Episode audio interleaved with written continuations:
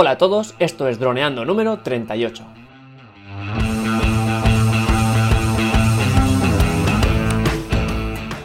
Bienvenidos a este lunes 6 de agosto al podcast de temática dron en el que aprenderás a ganar dinero con tu dron. En el programa de hoy vamos a descubrir el seguro de responsabilidad civil o RC, tan fundamental para volar como todos sabéis. Pero antes que nada, recuerda que nos puedes contactar por Facebook, vía web en droneando.info o vía mail en contacta.droneando.info. Un día más, aquí estamos. Yo soy Cayetano Solano, vuestro piloto de drones favorito, y aquí tengo a mi amigo y compañero Dani Durán, especialista en apps. Hola Dani, ¿cómo va? Hola Calle. Pues nada, pues hoy vamos a tratar un tema que parece que no, porque casi nunca nos preocupamos por eso, por los seguros, pero en este caso es muy importante, ¿no? Porque, bueno, porque si pasa algo con nuestro dron, ¿quién paga? Hmm. Pues sí, eso es una cosa que... Además, una, una pregunta que yo en, en, mis inicios no me hacía. Yo me preocupaba por aprender a volar, por tener el carnet, por eh, tener la legislación más o menos clara, por lo menos la que me afecta a mí. Tenía esas eh, inquietudes, pero no esta, no me preocupaba por esto. Pasa que, claro, luego te van diciendo y te dicen, no, es que te hace falta el, seguro de responsabilidad civil, si no, no puedes eh, trabajar de esto. Y entonces ya me, informé, claro, es como todo, coche te hace falta, casa también te hace falta, cualquier actividad que tú desarrolles, cualquier asociación cultural, cualquier agrupación de cualquier tipo tiene un RC, porque es que sin eso, eh, ¿quién se hace cargo? Claro. Es que es así. Desde hace mucho tiempo, pues eh, todos necesitamos seguro en cualquier, en cualquier situación porque puede pasar cualquier cosa. Y hoy en día, bueno, siempre todo ha costado mucho dinero, pero pues, pues hace 20, 30 años pues no se tenía tan en cuenta todo el tema este de los seguros, pero pues por suerte hoy en día pues casi todo tiene seguro. Entonces si pasa algo, pues siempre a la persona que le pasa pues puede, puede en este caso denunciar y puede recibir pues un dinero o simplemente pues puede ser atendido en hospitales privados, etc, etc, etc. O cobrar hasta una paga. Porque claro, aquí la cuestión está... Aquí lo peor que podría pasar, no calles, es que le, le cayera un dron a la cabeza a alguien y pasara algo malo. Que mejor que no pase, toquemos madera. Pero es, eso sería lo más fuerte que podría pasar, ¿no? Sí, eso sería lo más delicado, lo más sería problemático en cualquier situación porque por mucho dinero que se ponga el daño se ha hecho, pero sería mucho más problemático si no tenemos seguro de RC, porque entonces ya no solo es que tengamos que hacernos cargo de los costes, sino que también de la responsabilidad penal en, caso de verla, así que es más delicado. Eh, por eso mismo el seguro de DRC es algo fundamental para nuestro trabajo si queremos ganar dinero con nuestro. Eh, ya no solo porque cubra todo esto que decimos, sino porque en el momento de, de nosotros estar volando, tener la tranquilidad, entre comillas, de que cualquier desperfecto que hagamos se cubre, eh, nos va a ayudar a volar de una forma más tranquila, más concentrándonos en lo que realmente importa cuando estamos en el aire. Y sobre todo, una combinación de esto con eh, una buena preparación de seguridad y medidas de prevención, nos va a hacer que, bueno, pues estemos mucho, mucho, mucho más tranquilos. Porque, ¿qué pasa? Que si vamos a volar y decimos, venga, vamos a hacerlo rápido, hacemos las cuatro fotos rápido y los tres vídeos rápido, por si pasa algo, por antes de que alguien nos pregunte tal, lo hacemos rápido y tal. ¿Qué pasa? Que eso no te va a salir tan bien como si tú vas con todo el tiempo del mundo, estableces tu zona de despegue con tranquilidad y espacio y empiezas a hacer tu trabajo tranquilamente y sin preocuparte de, de lo que puedas hacer, ¿no? De daño, digo. Entonces, por eso es tan fundamental.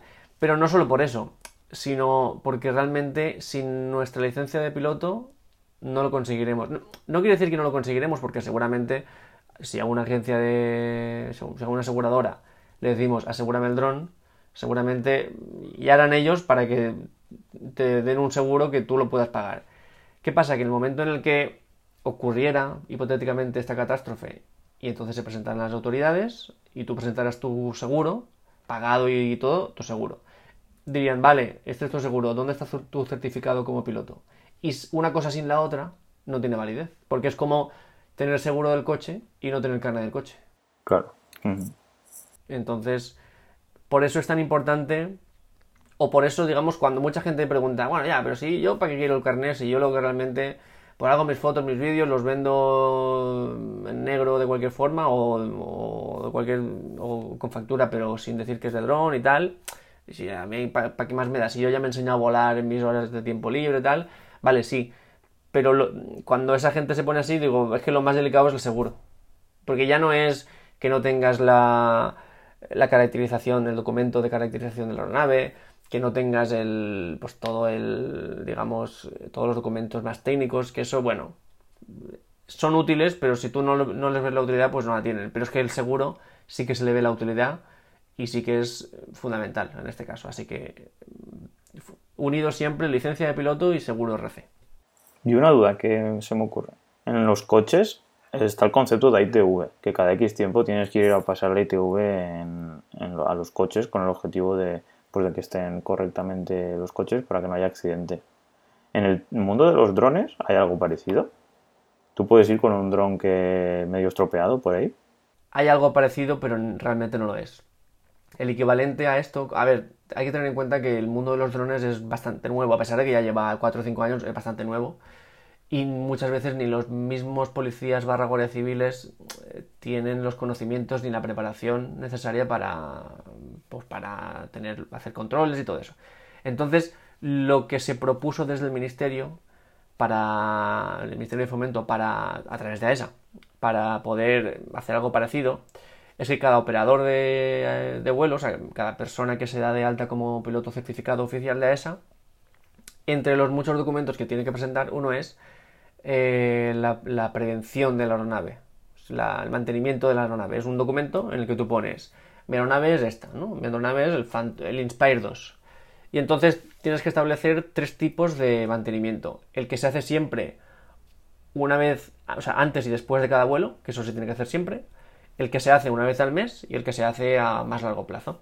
Entonces tú, tienes que poner, pues, eh, pues cada uno en suyo pone más o menos lo que quiere, pero bueno, hay plantillas y entonces tú pones, antes del despegue, pues, comprobar hélices, asegurar que no tiene ninguna grieta, em, ver que la aeronave, que la batería no tiene ninguna, ninguna brecha, ninguna, ninguna grieta, limpiar bien todos los ejes y todos los motores, todo eso.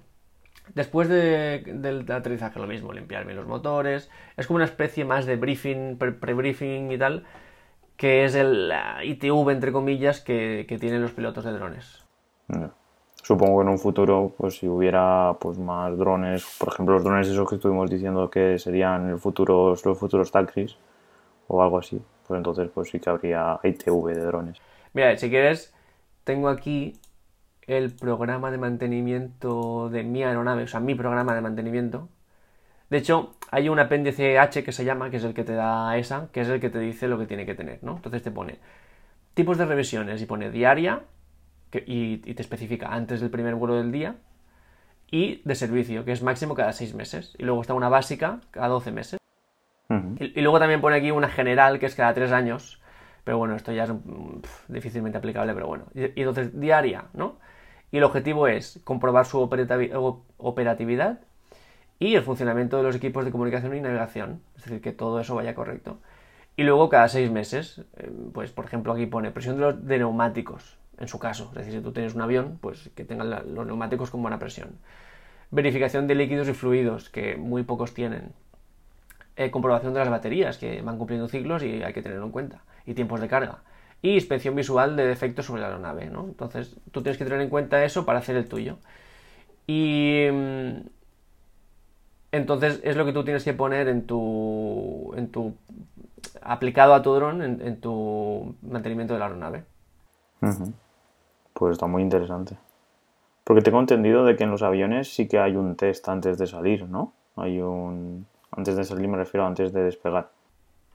Claro, ahí es totalmente diferente. De hecho, el, mismo plan de vuelo que se hace por cada avión comercial que sale, se hace un, plan de vuelo con, eh, digamos, plan A, al aeropuerto que se tiene que ir si todo sale bien, el plan B con otro aeropuerto si el, al, A no se puede ir y el plan C. O sea, todos tienen tres planes de vuelo.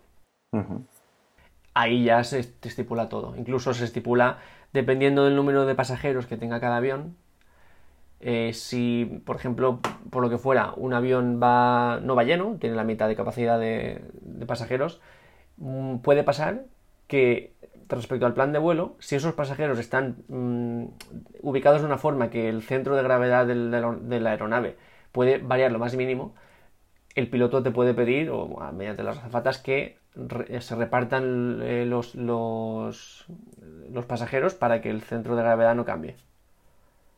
Entonces, todo eso, junto a la revisión mecánica, eh, es lo que se hace en cada vuelo, siempre en cada vuelo. Genial. Entonces ya pasamos al precio. Pasamos al precio. El precio, la verdad es que está súper o bastante estabilizado. En cualquier compañía, eh, yo por ejemplo, bueno, lo voy a decir, no pasa nada, yo lo tengo en Caser Seguros. ¿En cuál? En Caser. Caser, nunca lo había escuchado. Sí, es bueno, una compañía que su imagen era Marc Gasol, el, el baloncestista. Bueno, una compañía, pero como te la puede hacer cualquier otra, ¿vale? Y siempre suele ser en torno a 200 euros al año. 220 una, 190 la otra, pero siempre es, está bastante estipulado. Y entonces tú tienes que preocuparte la primera vez, porque luego ellos se preocupan mucho de que eso sea periódico y se renueve sin que tú tengas que dar ninguna orden. Cada año eh, te, viene el cargo, ah, 200 más, venga, pues eso es que ha venido el, seguro. Sí, eso pasa en todos los seguros, ya se preocupan ellos de, que todos los años cobrarte por el banco. ¿Y qué te iba a preguntar? ¿Y, ah, ¿Y, funciona como los seguros de, pues eso, de moto y de coche, que cada uno tiene, entra en unas cosas o, por ejemplo, pues hay algunos que entran a terceros, otros que, bueno, que tienen más de terceros, que puede, gente de menos de 27 años la puede llevar, eh, las lunas, en el, tema de coche. No, no, aquí lo único que puedes hacer es, eh, digamos, hacer, tener apéndices para que la, um, cantidad que tú puedas hacer de daño sea más grande. Es decir, em, uno te cubre hasta 200.000 euros de daño y otro hasta un millón. Entonces, si tú quieres aumentar eso, vale un poquito más. Y por supuesto, si el dron, esto es para drones tipo Phantom, pero si es un dron muy gordo, el precio cambia, porque el daño también cambia. Claro.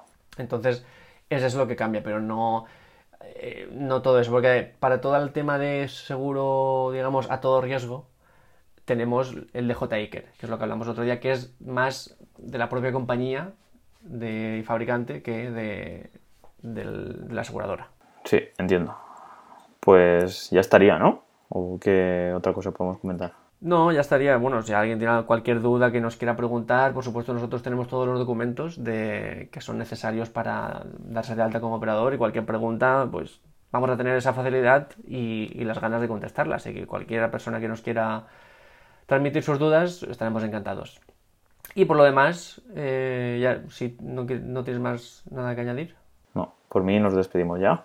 Vale, pues nada, pues ya como sabéis, si os gusta nuestro contenido y estamos aportando valor a vuestra afición o profesión, sabéis que nos podéis dejar una opinión, una valoración positiva tanto en iTunes como comentarios en iVoox, o nos podéis comentar en cualquier parte de nuestra web, o, eh, que es eh, droneando.info, o enviarnos un mail a contacto.droneando.info. Así que bueno, por lo demás, yo me despido. Eh, que tengáis una, muy buena mañana y nada, nos vemos el miércoles con nuestro miércoles apps.